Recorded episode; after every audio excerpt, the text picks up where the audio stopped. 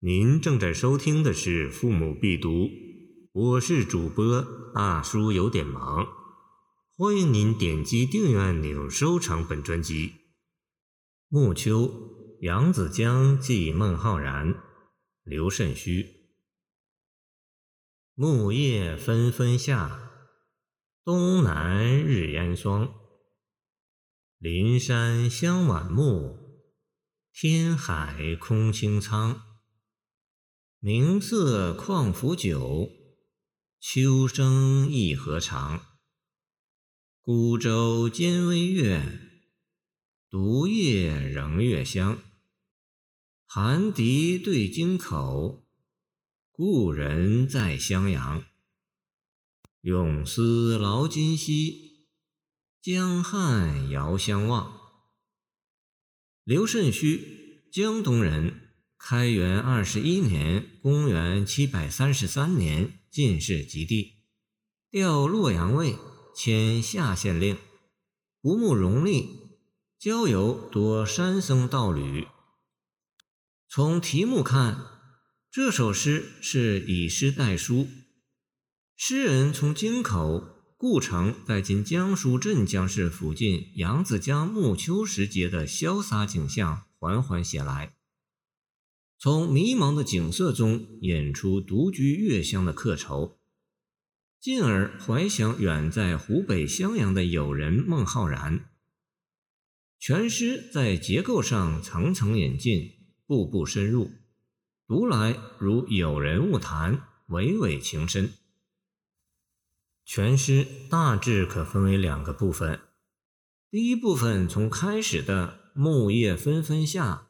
到独夜仍月香，共八句，写秋江暮景和月夜客思。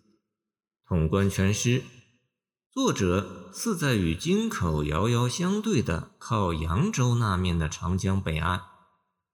他独自一人临江而望，只见经霜后的树叶纷纷下落，木叶纷纷下，东南日烟霜两句。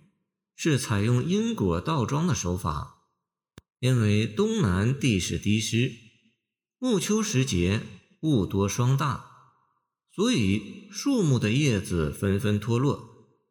这里逆笔取势，有力地突出了“木叶纷纷下”这一具有特定含义的秋景，一下子给读者以黯然伤怀的感觉，并融贯全篇。木叶纷纷下，是从屈原《九歌·湘夫人》中画来。袅袅兮秋风，洞庭波兮木叶下。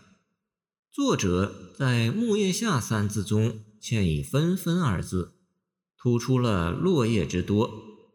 这正与题目中接近初冬的暮秋节后相吻合。下字生动，准确而又巧妙。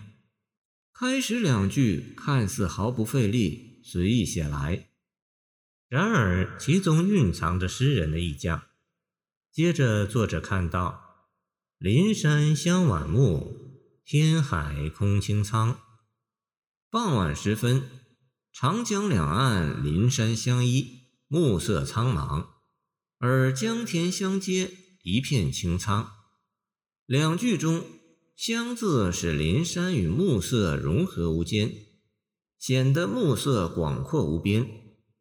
空字又生动地写出了余光照映中江上的空明景象。两岸与江中，迷茫与空明，组成了一幅极其形象的秋江暮景图。如果说前四句作者只是在不动声色地客观写景，通过景语来暗示情绪，那么到后四句，作者则是把情景交织在一起来表现，让感情逐渐外露出来。明色况浮酒，秋声亦何长。作者临江眺望已久，暮色愈加浓重，只听到江上凄紧的秋风和澎湃的水声，浩大而又苍凉。明色与秋声，从视觉和听觉两个方面使人产生愁绪，而况福酒亦何尝的反复感叹，再说明了这种愁绪的沉重。诗人情感直接表露了出来：“孤舟今微月，独夜仍月香。”眺望了很久，才看见月亮从江上升起，水面漂浮着一叶孤舟。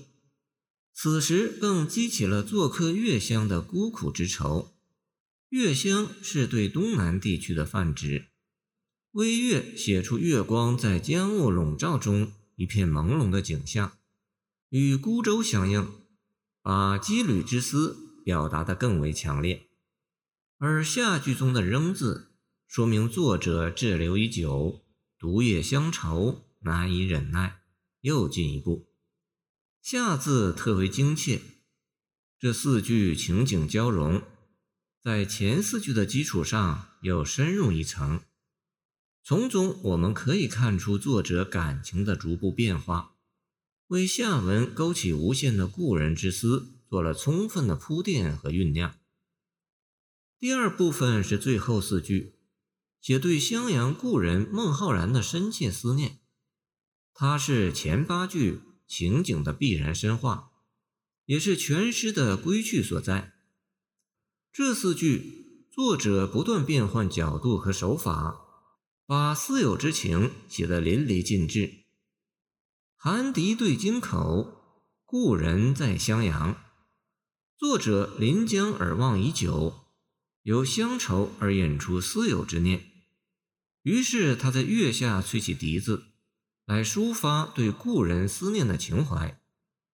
然而这笛声恐怕只有长江对岸的京口听得到，那关山万里远在湖北襄阳的友人孟浩然怎能听见呢？这两句是从自己方面着笔，来写对襄阳故人的思念。